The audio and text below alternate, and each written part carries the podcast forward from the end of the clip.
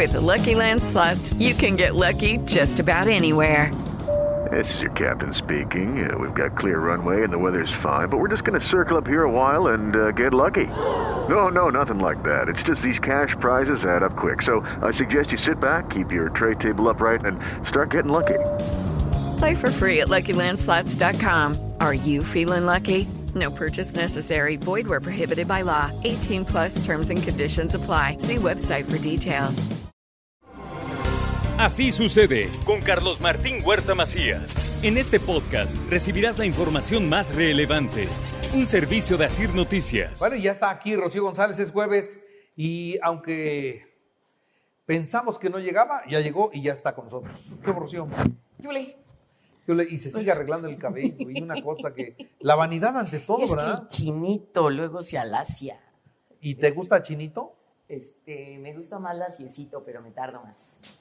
Entonces, chinito, pues. Así es. ¿Qué traes hoy, Rocío? Oye, pues dejamos pendiente, seguimos en el mes de abril y es importante que hablemos, después de que hablamos de la educación de los hijos, que ya hablamos del autoritarismo, la permisividad o una educación con responsabilidad, creo que la mayor pregunta, aún en esta época, mi querido Carlitos, es los límites.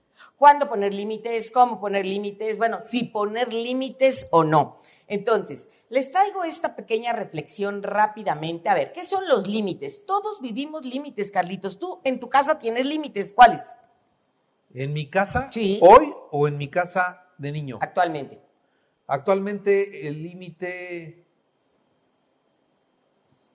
¿No recoges los trastes cuando acabas de comer?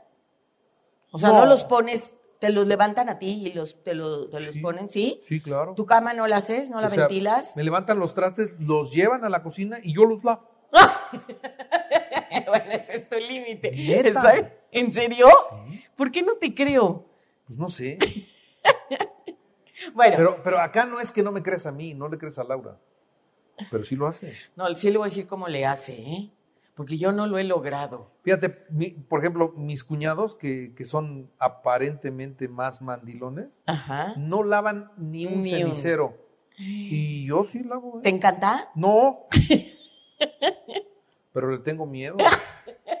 ¡Tengo miedo! Bueno, ahí sí no le creo nada, en serio. Pero a ver, ¿qué son los límites? Ya ver, Carlitos Martín lava los trastes de su casa, esos son los límites. Si quiere comer bien en casa, tiene que lavar sus trastes.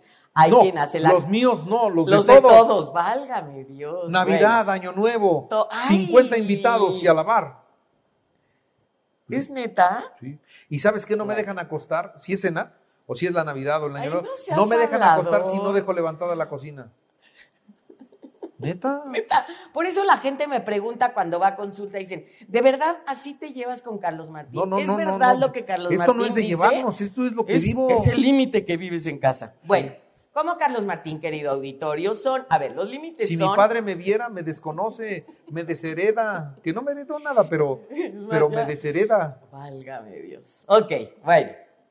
Los límites, así como Carlitos lo vive, son como señales de tránsito en el camino que incrementan las probabilidades de llegar a un destino deseado. Con un marido como Carlos Martín, pues llego al destino deseado a quererlo, amarlo y tenerlo en mi vida. Todas ¿No? quieren eso. Todas quieren eso. Ok, como eso no es posible, entonces vamos a hablar de qué límites tienen los hijos, ya en serio. Cuando salimos de casa, cuando vamos a la carretera, camino a Atlisco, camino a México, hay límites en la carretera. Si no vemos los límites, si no, vimos, si no vemos las señales de tránsito, puede ocurrir un accidente, un accidente. Entonces, los hijos no deben temernos y nosotros tampoco a ellos. Esto es lo que veo actualmente como psicoterapeuta, como pedagoga, como educadora, Carlos Martín. No le ponemos límites a los hijos y no le ponemos límite a los hijos precisamente porque en muchas ocasiones les tenemos miedo. A ver, cuatro situaciones en las que hay que poner límites, se las digo rapidísimamente, porque de veras, a veces queremos poner límites por todo. Punto número uno, cuando es un asunto de salud. ¿A qué me refiero cuando es un asunto de salud? A ver, se está excediendo en dulces, se está excediendo en chocolate, mijito, ya comiste muchos chocolates. Mijito, ya llevas tres horas en videojuegos, en el celular, en la tableta, en todo lo que estamos viviendo en cuestión de las tecnologías. Ahí hay que poner un límite, número de horas o número de tiempo para estar con los videojuegos. Número dos, por seguridad. Ahí hay que poner límites. ¿Qué quiere decir con esto? Por eso, querido auditorio, hay edad para Facebook, Instagram y para todas las redes sociales un pequeñito de 4, 6, 8 añitos no sabe el riesgo exacerbado de subir una foto, de subir su dirección, de subir información a toda la cuestión de redes sociales o el niño que pega en una fiesta infantil y que la mamá nomás le dice, ay ya, mi amorcito, deja de pegar porque si no, no te van a convidar dulces. No, no, no, no, no, a ver, hay que ser más duro y poner límites más fuertes. Tercer punto, reglas de convivencia social. Carlos Martini, de convivencia social pacífica. Es decir, ni ofendes, llegas a saludar y saludas a los abuelos y saludas a tus tíos y saludas a tus hermanos, etcétera, etcétera. No se toma lo que no es tuyo y en eso, de verdad, de verdad, tenemos que ser bien bien rígidos, bien duros en el sentido de poner estas reglas bien, bien establecidas. Y punto número cuatro, no se violan los valores y ahí sí cada quien de acuerdo a sus valores, a sus creencias. ¿A qué me refiero con esto? Que haya respeto, que haya responsabilidad. Eh, ¿Qué pasa con las mentiras? Hay una etapa de mentiras, como es de los 3 a los 5 años. Hay una etapa de robos, que es como de los 5 a los 7 años. Entonces, hay que poner reglas y límites en cuanto a esto. Todo lo que no está en estas cuatro, Carlos Martín, es deja en paz a tu criatura. ¿Ok? Ahora, ¿cómo? ¿Cómo ponerlas? ¿Cómo ponerlas ya para ir terminando? Utilizando las tres, las tres Cs. Uno, que seas claro. Claro. ¿Ok? Que seas claro. Es, a ver, Carlos Martín, ¿ya le paras? Síguele. Sigue, ¿Síguele qué? ¿Ya le paro en qué? Claridad. Tenemos que ser clarísimos en este punto. Tenemos que ser concretos. ¿A qué me refiero en concreto? Si haces tal cosa, pasa tal cosa. Tú decides. No es, ahí voy.